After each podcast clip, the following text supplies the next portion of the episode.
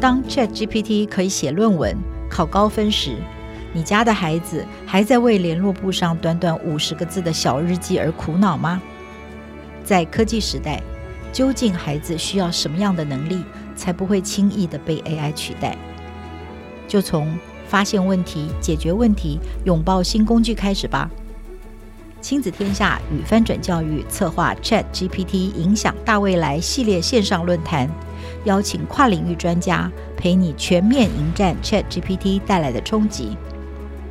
预备未来能力的机会倒数中，我们的最后一场将在五月二十号举行，邀请到佩德国际教育执行长柯佩宁。与畅销书《小学生年度学习行事历》作者、国小资深老师林怡晨联手对谈，题目是在 ChatGPT 后的学习大未来：七个好习惯培养自主学习力。要带孩子找到资源，把知识用出来。报名即将额满，最后机会，尽情把握。活动报名链接就在节目的资讯栏里。亲子天下会员和订户。千万别错过这个专属优惠哦！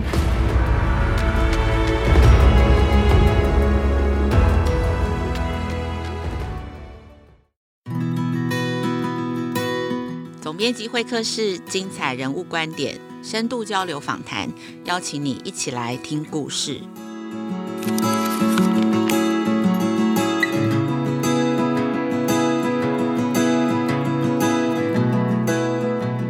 各位亲子天下和翻转教育的听众朋友，大家好，欢迎收听这一集的总编辑会客室。我是代班主持人，亲子天下媒体中心副总编辑苏岱伦。啊、呃，今天呢，我们邀请到的来宾啊，使得我们这个小小的录音室可以说是蓬荜生辉哦。他是一位畅销书的作家，那但是呢，他从四十岁才开始写作哦。这几年来呢，他创作的这个奇幻少年小说系列，从呃第一部《修炼》一直到这个《仙灵传奇》等等等。那后来呢，又跨足了旅游散文，也创作了这个单本的小说等等作品。那每一本呢，都是大受欢迎，也让他呢有这个东方的 J.K. 罗琳这样子的称号。那讲到这里，大家应该都猜得出来，我们今天的大来宾是谁了？让我们欢迎奇幻文学作家《仙灵传奇》系列《养心》的作者陈玉如老师。那我们请老师来跟听众朋友打声招呼。哎各位听众，大家好啊，戴伦你好，谢谢你给我有这个机会在这边跟大家。聊聊天，然后呃接受访问，谢谢，是很开心啊、因为老师其实常年都住在美国，这一次也很幸运的又回来台湾，然后非常开心可以跟老师在台湾见面哦。我相信这个喜欢看老师作品的听众朋友或者是小读者，对老师都非常非常多想要跟老师呃请教的问题。那我这边就先来问一下老师，这一次呃回到台湾来是呃因为再度出版了新书，而且呢是这个《仙灵传奇》系列的完结篇，叫做《尽道》。那我这边就想说，请呃老师可以先来谈谈这一本新书，就这个完结篇。这个呃，因为《仙灵传奇》系列每一系列都会带给大家一个中国传统的一个古文物或者是古的文化当做背景。那这本书是选择了什么样的主题？那想要带给读者什么样子的体验呢？对，这个《仙灵传奇》从第一本这个诗魂开始啊，那就是诗啊、词啊、画，然后陶这个唐三彩，是还有再就是玉石哈，上一本是玉石，跟玉有关的。那最后这一本呢，是一个大结局。那前面呢，有五个现代的孩子们，有四个已经出场了，然后然后呢，大家都引颈期盼这个第五名这个后代会是谁？那这个尽道呢，就是在讲这个故事。那尽道哦，我们是声音的嘛，哈，所以我解释一下，那个镜是镜子的镜，是是青铜镜，铜镜啊。那现在的人已经没有用这种的镜子了，大家都是用。手机，对 对不对？我以为你要说那个什么后面有水银的那种，欸、现在已经更进化了，就是直接看手机。是的，嗯、所以呢，就是讲这个镜子。那镜道啊，这个道呢，其实道这个字，我们中文字本来就很有意思啊。嗯、道其实可以有很多的意思，呃，道家的道，对啊，道路的道，或是一个人道士的道是啊，那叫类似这样。所以我这个也等于我们并没有很讲明白，但是大概就是这样的意思。嗯、因为呢，这个镜子啊，除了呈现你的面貌以外呢，镜子啊，在古代一直以来是跟道家是很有深刻的联系的。哦、哎，所以它很多镜子后面，其实你仔细看会跟会有八卦，是好八卦的那个纹路在里面。嗯、那很多这个道士，为什么他对他们来讲是很重要的一件事情，嗯、一个事物啊？嗯道家很多不是那种道士会收妖吗？收妖，所以他们很多这种东西是连接在一起的啊、哦。嗯、所以镜子对这个道是一个很有相连性的事情。嗯、那我这个故事里呢，就是介绍在故事里面引领着故事从头到尾的这面镜子啊、哦，有一面镜子叫做七乳透光镜，是啊。那这面镜子目前是在我们台北的故宫，嗯，那它什么时候会展览出来，我不知道，但是。嗯的确是在那里啊。那七乳透光镜，我当然就是在这里面赋予很多的故事在里面。那我有点好奇，老师为什么最后完结篇会选镜子当做主题？你知道吗？从刚开始啊，嗯、诗词那就是我们平常最容易接触到的。那我觉得就是说，好，即使到了玉，我也不想要用一个平常大家都知道的玉，就比如说。嗯肉形石啊，或者是翠玉白菜这种，但是我觉得那个大家都已经熟悉了。我想要介绍比较不一样，其实更深刻意义的玉啊，是比如说以玉来讲，那预测的玉其实是国宝级的玉。你知道翠彩白菜其实不是国宝级的玉啊，它但是它是它为什么是国宝级的玉？它是当时候的皇帝跟天上沟通。上达天神的这种高规格的玉，不是放在房间里装饰，也不是挂在身上装饰用的普及玉所以呢，我就觉得说，这有它的背后特别意义，我想要把它介绍出来，嗯、而且跟借由这个小说的形态、奇幻的形态，会让大家哎愿意去接受这个东西啊。所以一样的，所以到后来我就觉得说，哎，第一个我不想重复之前的，我不要再另外一块玉再拿拿出来，对不对？虽然我们有上万件玉，但是我觉得哎，介绍一个不一样的物品，然后呢，我相信到了这个阶段，大家一定还是会有兴趣，即使说这个东西是没有现在没有在用的东西，但是会可以借由这样的一个过程，让大家多了解一个古物。哇，那因为老师每一个这个呃系列这里面每一本书其实都是有一些主题性的选择，那就是我们也是算是文字工作，觉得老师非常的厉害，然后非常的就是很崇拜哦。嗯、我很好奇的是，以《仙灵传奇》为例好了，嗯、就是它总共六集，共有六册书。那我蛮想知道说，老师在创作这种长篇小说的一个历程，比如说就会好奇说，一开始在写第一本的时候就想好说我要写六本，然后每一本。挑好什么样的主题，还是说这个中间有什么样子的历程？就是说您自己可能也会中间有一些兴趣啊，或发展这些不同的转变，可以请老师跟我们聊聊这方面吗？是因为这个一开始就是写这个呃诗魂哦，就是讲唐诗这样，然后再来写词林，然后我觉得好像大家反应不错，就想要想说继续继续写下去。那再继续写下去的时候，就要就连贯前面的，发展后面的啊，所以呢。整个的大架构就冒慢慢出来，因为不然的话你会写不下去。嗯、我觉得这一套，我觉得跟其他比如说国外的奇幻小说有一个蛮大的不一样，就是说第一个当然就是用我们的东方文化，是啊，是每一本书一个文化。是，但另外一个不一样就是说，通常我们看到的那种奇幻小说，比如说《哈利波特》好来讲好了，就是三位主角对，从第一集开始一起冒险，对，好到最后一集这样子。是，那我这一一系列。第一集一个主角，第二集一个主角。虽然说他们认识，但是主角就一直换人啊。嗯、但是这些这几个小孩子之间其实有是有相关联的。嗯啊，那一直到最后这一集，更把这些相关整个都在一起这样子。哦，对，所以他每一集出现一个主角，但是又不是分开来的系列啊。所以我觉得这样的写法。呃，我我那时候稍微找了一下，好像很、嗯、我还没有找到哪一本系列书是这样子的一个写。所以老师，这个是你自己一开始就就是想到要这样子呃来做设定的嘛？都有，就是慢慢一边写一边想这样子。是是是。哎，因为第一集就是一个嘛，第二集就是一个，所以第三集也是一个，这样才会有一个连贯性这样子。连贯性。对。但是又让他们是同学，但是为什么同学？为什么我跟你不是有这样的奇遇？嗯、为什么是他们这五个人有这样的奇遇？是是是，那我后面就要。必须要有一个交代。嗯，好，我其实我中间后面就开始有交代了，就是有把它交织在，慢慢慢慢把它编织在一起，这样子。哎，那那所以像这个呃，比如说六本的主轴，也是一开始就决定好，比如说第一本就是诗，然后词，还是说慢慢一边写一边写，一边写一边一边一边发展出来的？哇哦，那这个呃中间有可不可以谈一谈，就说有没有一些是曾经选择过，然后但是哎后来被你放弃，后来就没有选这个。我写我写的东西一向都这 样，因为我觉得你走一边写，不只是古文物啊，人物也是啊，诗词，我可能看过好几百首诗才能选这五首诗，比如说了，哎，或者是我选的某一首，觉得哎好有感觉，可是这样在写过程不对，我就好没有关系，我做错了，我选错了方向，我就再退回来，再往前另外一个方向走。对，我觉得。人生本来也也就是这样子嘛，嗯、对不对？你不可能就是我一帆风顺，我今天念了什么，我今天再过来我就做了什么工作，对啊，我认识的这个男朋友，我就是结婚生子就一定一定都会有遇到什么关卡，然后你可能需要刹车，然后对，没关系，我们再回来一点，嗯，然后再思考，然后再往前走，这样是是是，所以其实真的中间也是历经了很多要，要其实要摸索。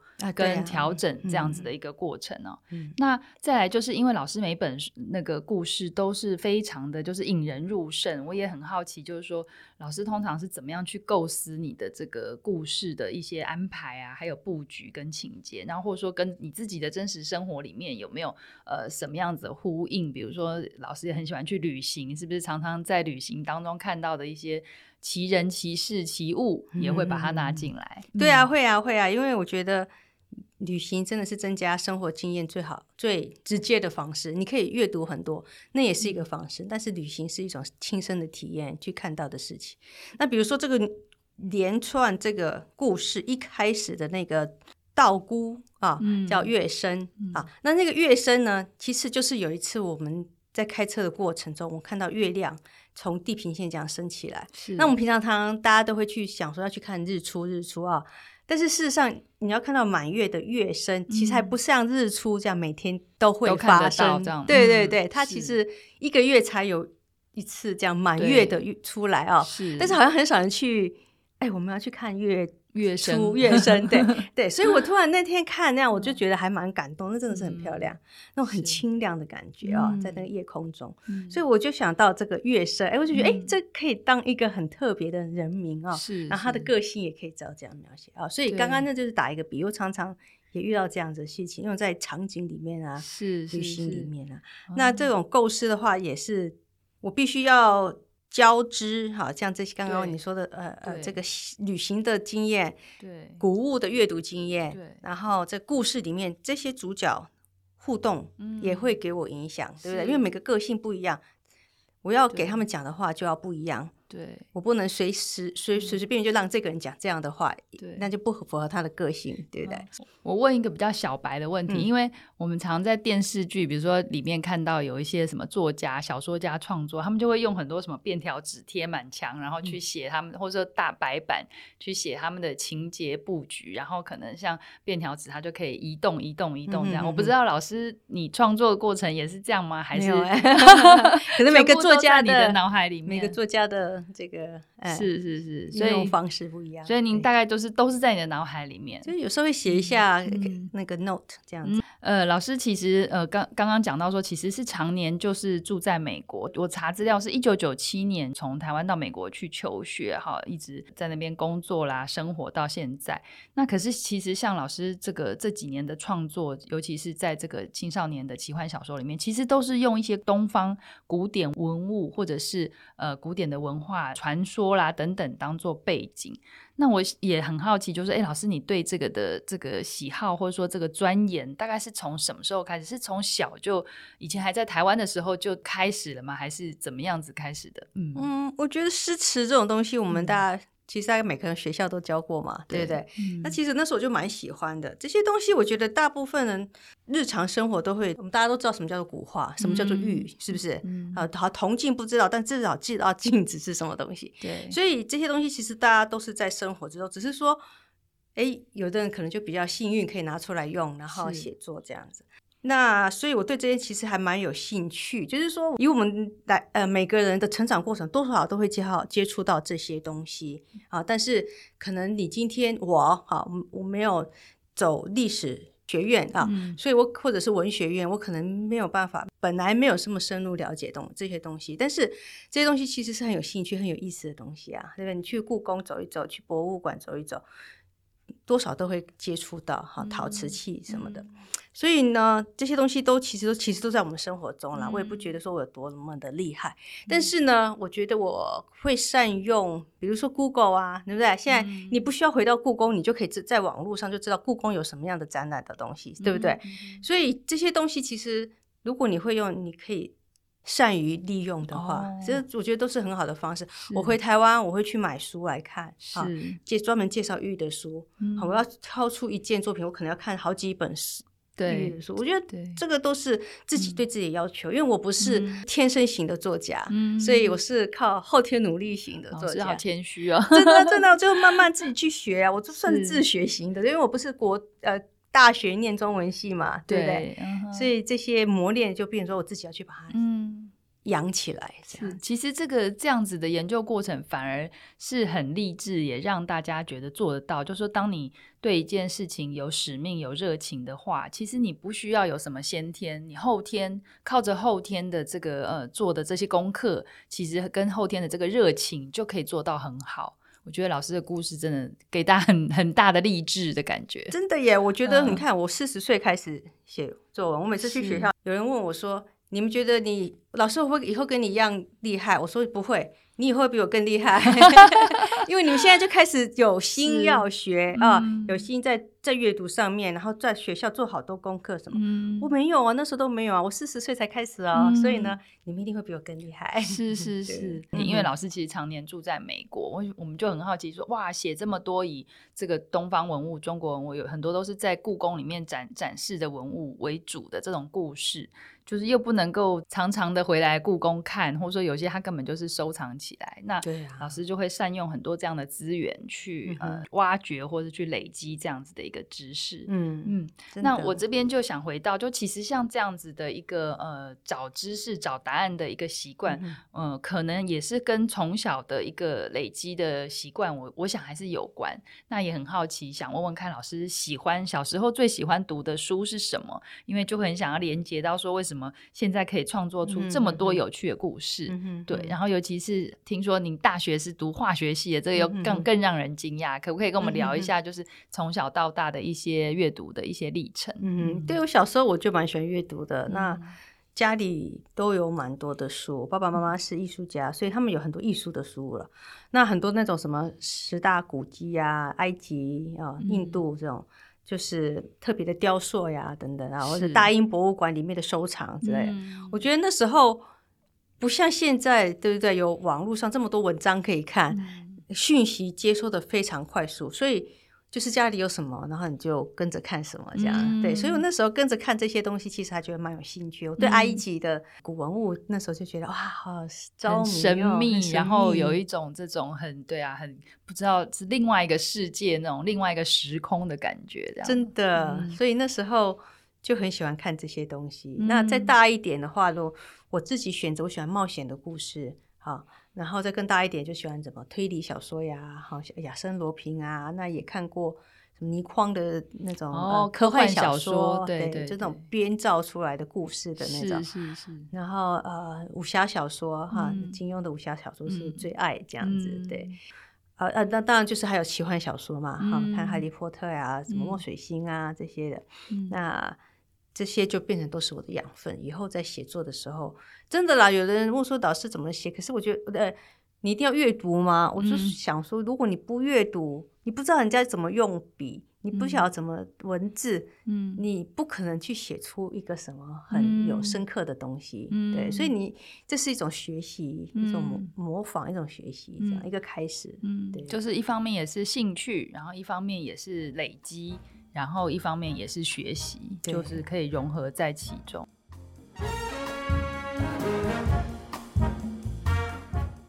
对。那我有点好奇，像老师在看小说的时候会去做分析啊，比如说，哎、欸，他这这个章节是写什么，然后这个人物出场什么意思？你会做这样子的一个比对分析吗？因为我发现有一些可能做研究做到久的时候，他看小说会没有乐趣，因为他就会很自动的再去做这些分析。我都有啊，我也会享受这个阅读的乐趣，直接、嗯、啊，然后也会去，比如说假设就是说，哎、欸，我觉得这个人居然用这种形容词形容一个女孩子的长相，比如说啦、嗯、啊，是形容一个坏脾气的。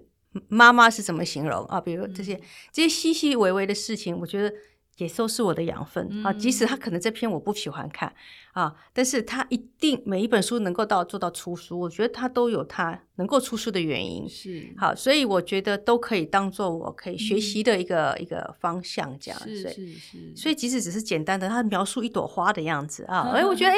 这个可能我以前没想到过啊，对啊，所以我对，或者是他的牌在这个呃故事的走向，哈、嗯，就像你刚刚说那个分析，就哎哦，原来他先从嗯这个视角开始写的，对啊，哎，这也是一个蛮特别的方式。但是如果从这个视角开始写。可能出现了什么问题啊？原来还是这样子解决的，哎、嗯，那这些都是我学习的方向。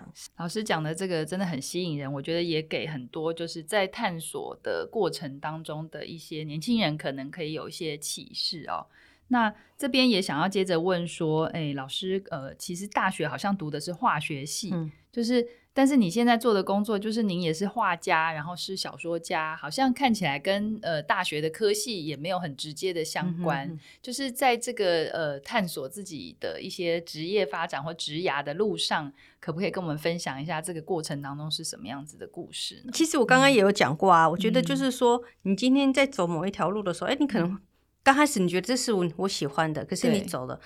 好，你就觉得啊，这个我写这个故事这样好棒哦，多美好。嗯。可是后来写写，后来发现很空虚啊。那你就不要硬把它写下去，嗯，你也不要不舍得这一万字啊，你就再回来，然后再那那这些过程会浪费吗？我不觉得不是，因为这个是个学习的过程啊，嗯，对不对？你在这个过程经过，至少你知道你哪些是不要的，嗯，或是这些东西是没有意思的，或是怎么样子的啊？对啊，所以我觉得这个就是。就看看我刚刚有讲，这不只是故事，这是人一生的一个历经历过程，也是这个样子。嗯对。那讲到这个呃人生经历的部分啊，嗯、就是说其实老师个人的这个人生经历，其实也不输给您自己笔下的小说世界，其实也是非常的呃有就是有波折的哦。嗯、哼那我们知道老师其实过去曾经有一段不太顺利的婚姻，嗯、然后甚至呢他呃还就是抑制了您的这个创作的这个灵魂，所以一直到四十岁才开始执笔写作。那没想到这个能量就大爆发。那、嗯、呃呃这两年就是哎。看，觉得说，哎，老师好像终于雨过天晴啊，《柳暗花明》要开始，就是在在这个作品创作上面非常的有前景啊，然后也非常的顺。但是呢，又看到就是说，哎，这两年好像老师就得了乳癌，然后也历经了很勇敢的一个抗癌的历程。那身边也是很幸运的有这一位，就是我们都觉得非常羡慕的这个先生陪伴啊。那老师，我想很也很好奇，就是在这样子这么波折的一个人生经历，嗯、就是说。历经了这些高高低低、起起伏伏，你是怎么样子度过？然后在那些低潮的节骨眼是、嗯、呃，会怎么样子呃，跟自己对话，让自己走过这些事情？嗯、我觉得其实我也没有比别人多了不起。其实这些东西都经历在我们四周的人，对不对？今天我想很难会有人很大声的说，我今天就是这一生百分之百平顺无。无波折，对不对？每那每个人的波折不一样啊，可能车子被撞到，那也是波折，那也是他的一个难过的地方，并没有说今天我得了乳癌，所以我就会比他这个这个严重哈，我比较需要得到这个大家的目光。我觉得每一个人的不顺遂都是应该得到同理的啦。嗯、那我觉得我在这样经历的过程，我也会告诉我自己，就是说我可以伤心，我可以难过。我可以抱怨，但是我不要让我自己沉浸在那样的情绪里。嗯、这个是我对我自己的期许。嗯、当然，我没有那么厉害，完全做得非常好。嗯、但是呢，我就常常这样告诉自己，就是说没有关系，你先怎么样怎么样。好，我打电话跟我妈妈抱怨，跟老公抱怨，我现在手又好痛，我要抱怨。好，抱怨完了，嗯、我不是就坐在那边一直抱怨就好了。我抱怨完，我手动一动，擦擦乳液，这样。好，我再继续写，或者是我再继续做其他的事情。嗯，在这样的过程中，我就会觉得说，好啦，今天我就算头痛，我躺在沙发上也是头痛。嗯、我回来台湾，对不对？哈，至少我回到台湾了，是不是？是是我做到那件事情这样子，我会控制我自己，就呃，我会注意我的身体健康。嗯、我觉得我很容易累，我自己知道。那我在排行程的时候，我会比较注意一点，好、嗯，不会任意任性，但是我不会说。哎呀，我今天这么糟糕，那那我那我不要回台湾，我不要去演讲了，哦、我不要去接受访问了，对，就把我自己整个放掉，封闭对，封闭在那里这样。对，所以我觉得那个心态，嗯、这是我对我自己，我觉得是有帮助的方式。嗯、那我觉得每个人就是要找到他。对他自己有帮助，可以走出低谷的方式。嗯、有人比如说追求宗教的信仰，嗯，好，他觉得他去教会可以得到帮助，嗯、这样，那那那个就是他的方式啊。那我只能说我分享我的方式，我是不是最好的方式？哦，有人可能会去找咨询师，嗯、我觉得那也是很棒的方式啊。嗯、好，阅读，阅读也是个很棒的方式。对那我自己的方式就是，我可以靠着阅读，然后对我自己的一个期许，就是说我可以抱怨，我可以伤心。但是不要沉浸在那里，嗯、这个是我对我自己的期。这个分享也非常的就是受用啊，我相信对很多人都很有用。尤其是像老师，其实年初的时候也有回来台湾嘛，然后那时候是因为就是记录了自己乳癌整个呃发病到治疗过程那个书。其实那本书我看了也是非常的感动，也很心疼。然后老师在里面有描述到当初治疗过程有一些非常非常痛的一些各种痛的形容词都出来了，这样子对 对。然后但是对照起来，因为这一次。是为了做这个访问，我就来跟我们同事聊，我就说：“哎，老师，为什么他好像生病，但是他的创作都没有中断，而且还有一些书，其实就是在那个治疗边治疗的过程当中，一边去呃创作出来的。嗯哼哼”那同事就说：“对啊，我也觉得他很厉害。”郑老师可不可以讲一下背后您是怎么样做到这件事情的？我觉得就像我刚刚讲的，我、嗯、我躺在那边哀也是哀，我不如把它。把那个，你知道，其实书写过程有一种疗愈，就像我刚刚我在讲，有人去找医生，有人这种很好。书写对我来讲也是一种疗愈。是，刚开始我写的的动机就是说，我年纪大了，我记不起来我哪一天做了什么检查，我觉得把它记录一下。所以刚开始的记录就是啊。一月二号啊，做检查，三号去抽血，怎么怎么哈。可是后来我就越写越多，毕竟 自己，因为后来我就觉得把那些感想也写出来，好，好到后来我有做决定的部分，有没有？我不是有一些选择吗？我要选 A 还是选 B？我要不要重建？我要不要手术？那这些东西真的会影响，就是说占据我的脑海很多，嗯，所以我就你知道吗？太多，所以我就把它写下来，output 出来，嗯，所以你可能就看到我我已经。已经修剪过了，不然原原本的是 很多，就每天在那边选择，我到底要选 A、A 跟 B 什么？这里有个好处什么？这个不好是什么？这样对对，因为很真的是很大的选择啊！是是，你要不要重建？你要不要手术？嗯，所以呢，写下来的过程也是帮我理清嗯我的想法，就是说。我越写，我就发现说，对对对，这个方式才是我要的方式哈，就越来越清楚这样子。因为与其在脑海里对炸得乱七八糟，揪成一团这样子，对，不如你就慢慢一条一条写出来。所以，所以这个书写呢，呃，不是说为了这个我要赚大钱，这根本就没有办法赚钱的事情。但是就是把它写出来，那写出来之后，发现很多人告诉我，就是说。他们蛮受用的，因为很多人他们可能自己不见得是乳癌啦，因为其他的病痛，嗯、但是他不太能讲出来、嗯、啊，可能不好意思讲，可能怕别人怎么样，或者是工作上他怕这个被辞职，遇到的事情可能会很多这样。那所以他们就私下来告诉我说：“老师，你这本书让我就是嗯。啊、呃、得到很大的启发呀，哈。”不见，我不是心理医生，医生，我也不是乳癌专科，嗯、我没有办法在这方面专帮助到他们。嗯、但是我写的东西让他们觉得说啊，有人同理到，对对对，嗯、我那时候也是这样子痛，那时候我也不喜欢人家跟我说什么话哈、嗯，之类这样子，对，对。所以我觉得。这本书对我来讲，我觉得那那它的用意就达到了，是是是，就是可能可以跟更多的人互动，或是帮助更多的人，对对对，这样子的事情，对。但是在小说的创作，老师也是持续不错，哎，就是说不是只有写你自己生 病的事情，然后呃，这这生病这两年期间，你还就是写两本，这就是这个玉石跟进道都是在那期间写的，对吗？对对对，玉石还是照样出来，对呀，这个也非常的令人佩服。养心，哎，养心应该是之之后没有。之前这样子，嗯、对。对，所以就是那时候我记得就是亲子天下那个幼婷，就是、嗯、老师你这样子，那好，我们可以了解你你那个，我就说就是说意思就是说你如果你没有办法如期出版的话，我们可以了解。我我知道大家都不会来逼我，对不对？但是我就说这样子好了，我试试看，哦、好，我试试看，如果。好，不行，我一定会跟你说这样。是，然后后来就是还是把他们都写出来。对啊，这个也是让编辑很感动的地方，因为那个就是编辑也是跟我们讨论，就是这件事情，啊、他就说他们本来就说也是担心老师的身体状况，嗯、他说，但是他就他就给我个 message，就说老师是一个嗯，他他呃。做不到的事情，他不会答应，但是他一旦答应了，他就会做到。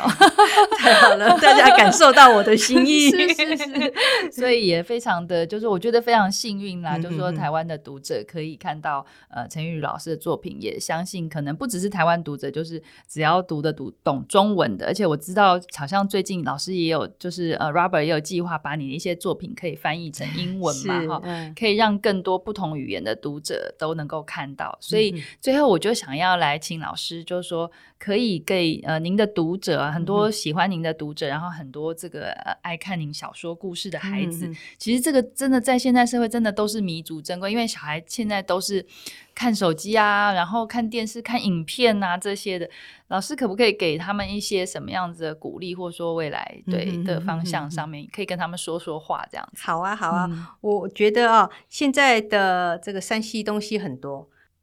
不同的平台，不同的这个那什么 TikTok 那种东西，是不是？是，这很快速，你可以很快速满足你的这个无聊感，嗯，啊，所以很难免你就不太容易进入这么长篇的书的境界里面。所以我可以了解，但是我会想说，就是说，今天一个你得到资讯的地方啊，如果你想要深入的话，你一定要阅读，嗯，啊。我不觉得这个是不好的啊，我也会用 Google 去找，对，很快的。OK，现在到底有哪些镜子在台呃故宫？但是如果我要找到哪一面镜子我喜欢，我想要知道更深入有关这一面镜子的来源啊，或者是历史什么，嗯、那我这 Google 是没有办法的啊。所以我会建议大家就是说多方面去摄取。知识来源、嗯、啊啊，好玩也好啊哦、啊，你想要学什么东西也好，我觉得不要放弃书本啊，这是我的、嗯、的想法。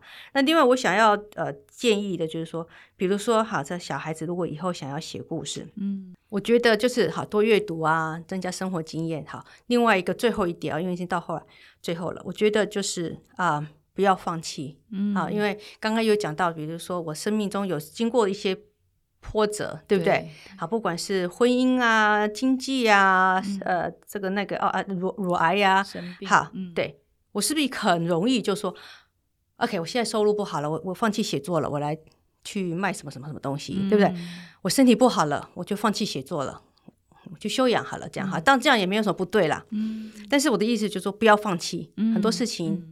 嗯今天不止在写作上面，在你的人生路上，嗯、做什么事情都不要放弃。你可以说我不想要做这个了，嗯、但是你要有你下一个的目标，嗯、还有你的心里的选择。说为什么你不要这个，而不是任性的说，我就是不要，嗯、然后不要工作了，我就躺在家里吧，这样子。对，但是你要有自己的想法，然后真的，我觉得不要放弃，你可以休息。嗯。嗯但是不要放弃，是就是坚持下去，对，可能就会看到它这个开花结果的那一个时刻，真的是这样。嗯、好，嗯、那今天真的非常谢谢玉如老师来跟我们分享她的创作经历，还有她的一些人生的想法，真的是让人非常的感动。那我们谢谢玉如老师，谢谢大家。今天很谢谢陈玉老师到节目当中，也希望你能够喜欢这一集的总编辑会客室的内容。